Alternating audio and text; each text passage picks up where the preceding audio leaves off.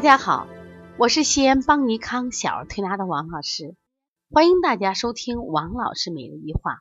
王老师每日一话是西安邦尼康小儿推拿咨询有限公司自二零一六年一月一日向全社会开放的一档公益的育儿栏目。开设这个栏目的目的是想将我们每天做小儿推拿临床时的所感所悟，能及时的分享给大家，希望。对你们能有所启发，有所帮助。今天呢，我想分享的主题是我为什么会呕吐。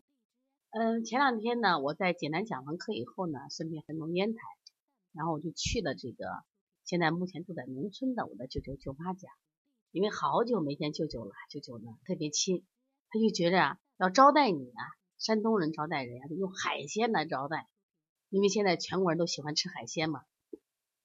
九种海鲜做的满满一桌，那么这里边呢没有馒头，没有面条，没有米饭。他说，我就想让你吃个够。其实我平常生活中啊，就是对海鲜不太吃，而且呢，呃，本身也吃不了这么多高蛋白的食物。但是在这个舅舅的盛情的关照下呢，那天确实吃了不少。吃了不少以后呢，紧接着下午呢，因为我姑父的孩子在当地呢，他做了很有名，你都没有见过。是这样吧，呃，我带你到我们的大棚转转。就吃完饭没多久呀，然后他农村那种蹦蹦车拉菜的车，带我他去他的大棚啊。一路上我好冷啊，就是我的羽绒服很大的帽子我捂上，但是因为是迎风坐着，太冻了。他我那个姑姑的孩子你真娇气，说你看我穿一条单裤。我说我穿的是棉裤，他说我穿单鞋，我说我穿的是棉鞋，我说真的没法跟你比，因为迎面吹风啊，就是一直感觉到很寒冷。后来在他大棚里转，他说嘞，你看我大棚的菜很好吃，他就给我摘了一个西红柿，摘了个黄瓜，那我就把它吃了。吃了以后到下午四五点的时候，我就然后呢就觉得非常的不舒服，就觉得胃里头啊胀胀的满满的。等到了六七点的时候呀，我就感觉有一股劲儿想往上冲，就想去吐。其实我有点不好意思到别人家怎么就会吐，但我实在忍不住就一吐。在吐的过程中，我才发现，其实我吐的食物都是早上吃的什么海鲜，而且原封不动的海鲜。其实我为什么分享这个例子？我想跟大家分享一种吐叫朝食暮吐。也就是说，按理说我中午吃的饭，到了晚上六七点，都隔了六七个小时以后。它其实，在胃里经过胃加工以后，都变成食糜状。但为什么我的呕吐物确实中午的这种食物原因会化掉，而且整个下午会觉得这胃里头就胀胀的、咯里咯哒的，反正是一直是不舒服的这种状态。其实这刚才就讲了，就这叫朝食暮吐。就早上吃的饭到下午吐的时候还食物原型，这是受寒的。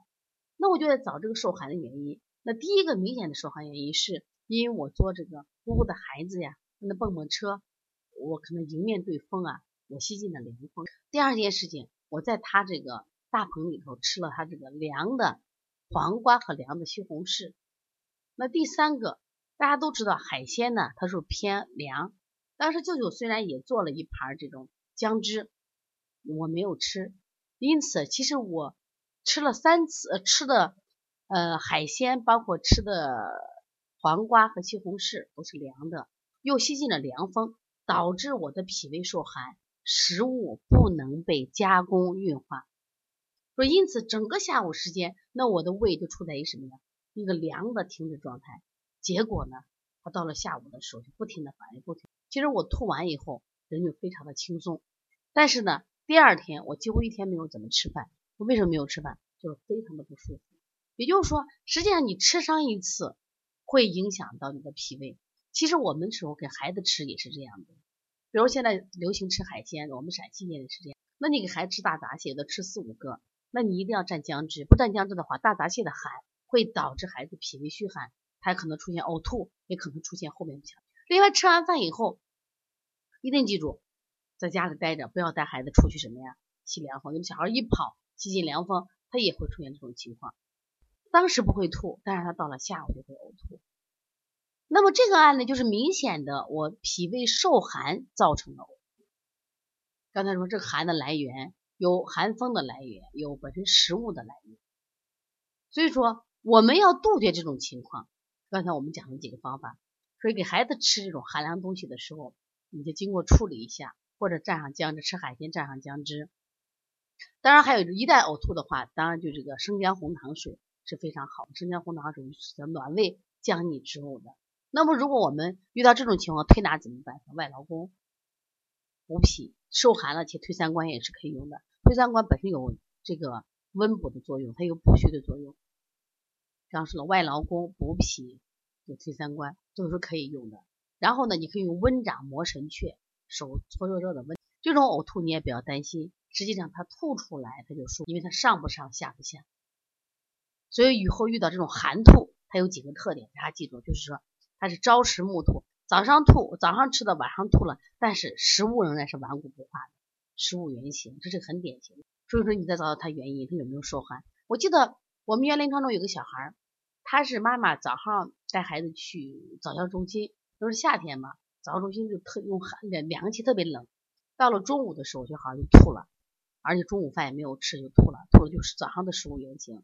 妈妈就当即带过来，我说你这就属于早上吃的饭到中午应该看不到原形，那为什么看到原形？是因为在这个冷气房待的久，所以孩子脾胃虚寒了，虚寒以后导致这个食物化不掉，就可能出现呕吐的情况。另外呢，对于寒凉的食物，我想多说几句。寒凉的食物吃多以后，脾胃会变得功能越来越弱，而且容易引起腹胀。所以说，多吃水果这个概念，希望大家不一定是准确的，因为水果相对偏寒凉。所以中国人的脾胃啊，他就你看我们中国人的饮食还都是烹饪，就是经过这种加工的。所以说，你给孩子也希望你的那个蔬菜水果要加工一下，不加工的话，他越吃他的脾胃越差。小脸越黄，他这个吸收能力越差，身体会越来越弱，就容易生病了。希望这一次，那我刚刚分享的呕吐这个案例能帮到你，至少你会分辨清楚什么就是寒吐。